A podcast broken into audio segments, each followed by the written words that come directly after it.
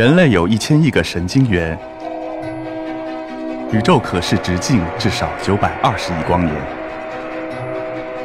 从无限小到无限大，在中科院 SELF 讲坛一起探索未知的世界。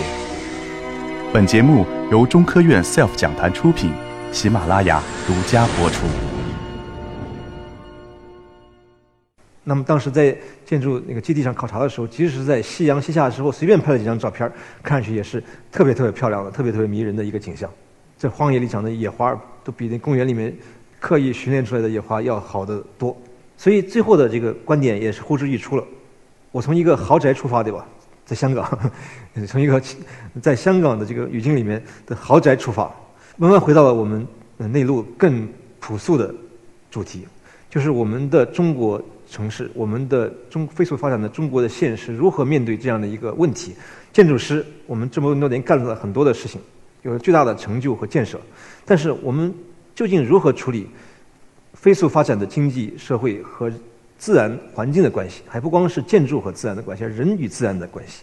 去年的这个时刻，差不多这个时刻，我来到了这个南方科技大学。当时为什么到这里来呢？就是我觉得深圳、广东、香港跟北方比起来呢，有个最大的不同，就是它到处满眼都是葱翠的绿色。当时我的学校的领导告诉我，我将来会在这样的一个公寓里面住下来，对吧？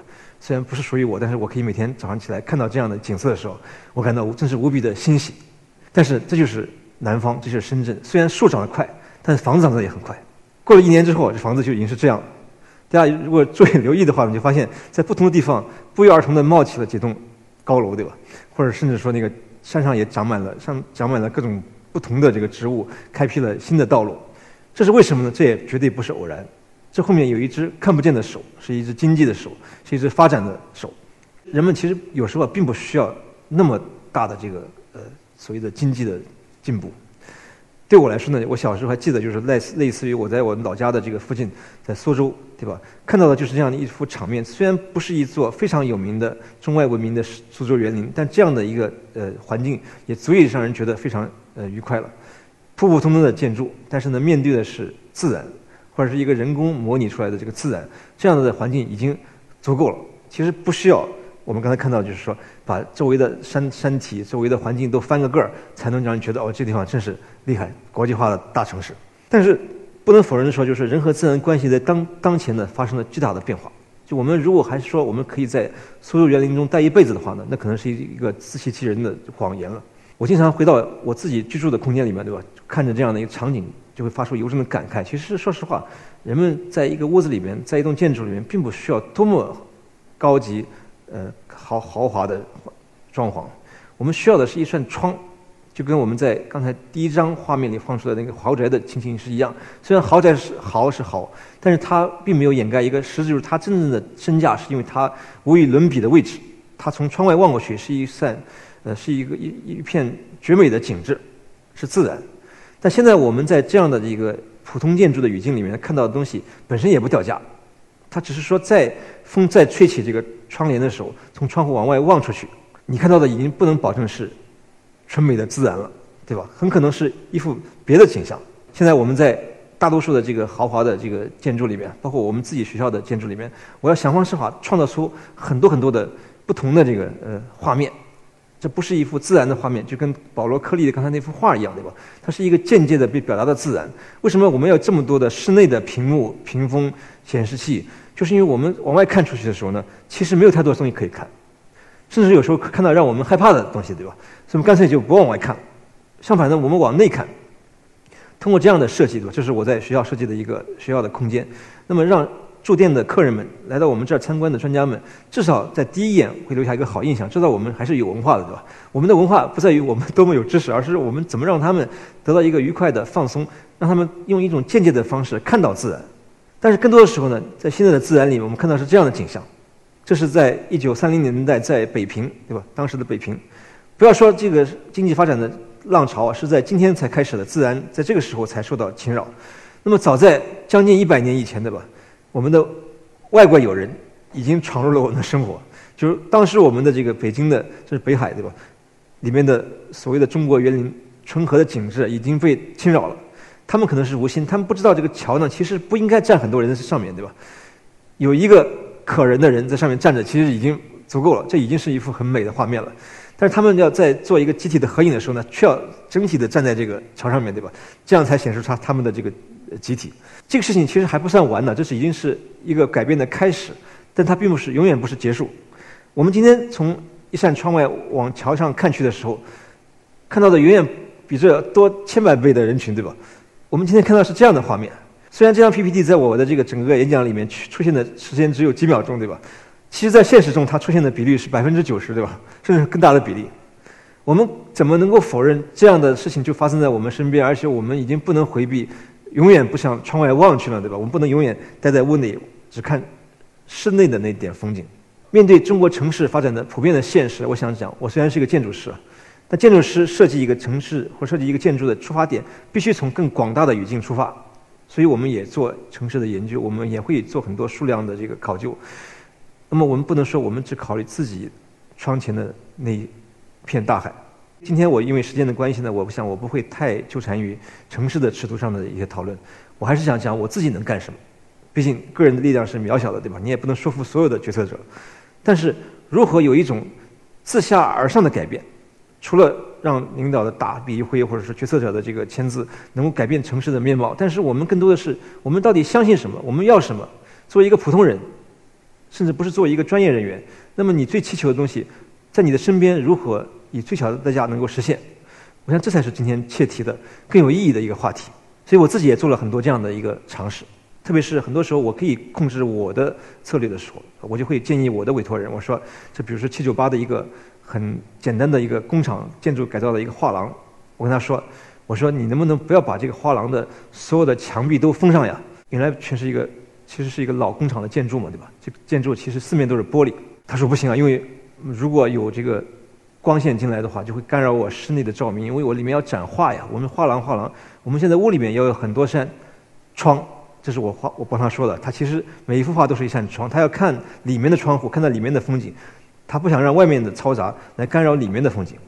我就告诉他说：“我说最好还是别这样，行不行？”我说我们把这个墙壁，大家看到就是我我没有拆毁原来的窗，但是我把。这个窗旁边的墙壁呢，往里推了大概一米二，这样呢就让外面的天光可以间接的反射到这个室内来。这样的话有个好处是什么呢？因为它是逆光，所以白天你也看不到这个呃直射的光线，你还可以在墙上挂上画，用人工的光源来控制画的照明。但是更重要的是，那么在白天就是在白天，你会感到我依然是处在一个日光的反射之下，对吧？光线通过天顶反射到室内，那么让你有一种白天生活在。呃，日光下的感觉，而不是天天生活在一个人造的世界里，对吧？这样多无聊啊！可惜的是，我们的某美术馆、shopping mall 其实都是一个人造的世界。虽然里面也有很漂亮的风景，但那毕竟是一个黑暗中的世界，对吧？所以我的愿望就是说，我想能不能采取一个折中的方式，让我们不仅要看到室内的风景，我们也同时要想起室外还有更美的风景。虽然我们的室外已经被呃广大的城市的发展呢。折磨了，我们大多数人不可能再从自己家的房间里面看见一瞬窗外是无垠的大海了。但是我希望在，呃，通过一种建筑师的智慧呢，还可以间接的取得一种妥协，那么让我们感受到外面自然的律动，感受到外面的这个外在的世界呢，其实是一个比室内的这些小玩意儿们更有意思的东西。最后，我想以我在北京做的另外的一个小小的，呃，也可以说是建筑，也可以说是装置作为结束，对吧？它其实是面对一个类似的。情形，大家都知道北京的七九八，七九八是一个非常有趣的艺术呃空间。但是当七九八变得越来越旅游者化之后呢，我们再也无法阻挡这样的一个画面了。就是说，本来七九八窗外其实没有多少人，现在你会每次去那儿就会发现，无论是周末还是平时，都是乌泱泱的一大群人，对吧？所以我我我有托我的一个呃画画廊空间的主人就说，他我们能老师能不能把这个玻璃用某种方式给它封上，对吧？就跟这个例子如出一辙，什么意思呢？这样的话，我就可以不再为他们所叨扰了。我看到的就是室内的风景，相当于在这面，在这个屋子里面做一堵白墙，就是把这个屋子变成了一个黑屋子，对吧？一切都看不见了。看不见之后呢，你才好放一扇人工的窗，人工的窗上面再放一幅风景画，就构成了一个室内的风景。哎，在这其中，其实漫游其实也有是有乐趣的。中国古代的古人也好，我们现在的有些知识分子也好，他们实际上是很。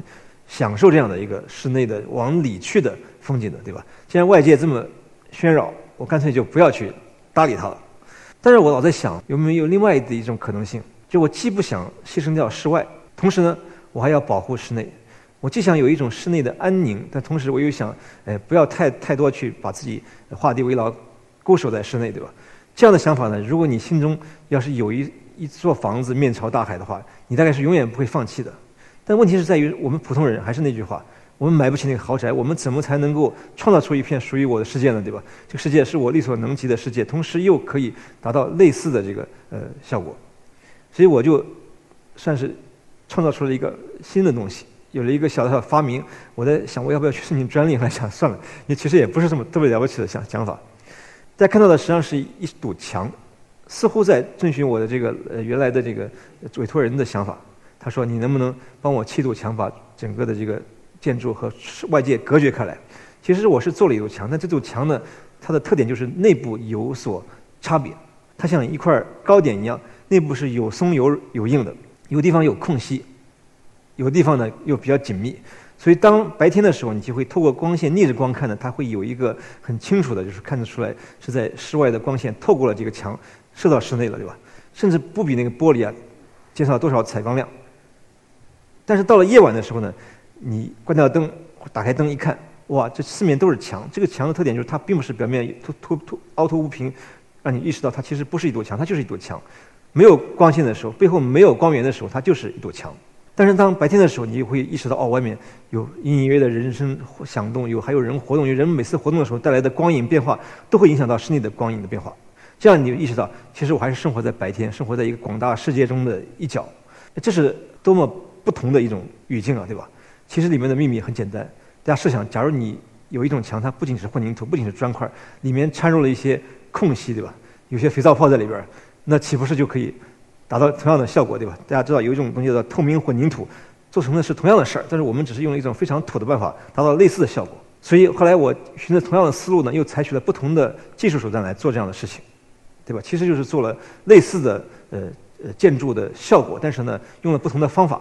其实这种事就是它有不同的武器可以使用，我不见得用混凝土，也不见得用石灰，但是我需要达到类似的效果，我要需要在一个室内看出去，在想象中有我们面朝的一片大海，所以最后我想以这几句话来作为结束，对吧？我们老把自然跟人文跟城市对立起来，但是如何它既是自然，同时又是文化的，既是一片真实的大海，又是一片隐喻中的想象中的大海，如何呢？就是说在厚重的同时。受保护的安全感，同时又隐约有光，和外界连通。如何自成一体的同时呢，向外界开放？如何我们可以在喧嚣里面听见宁静？谢谢。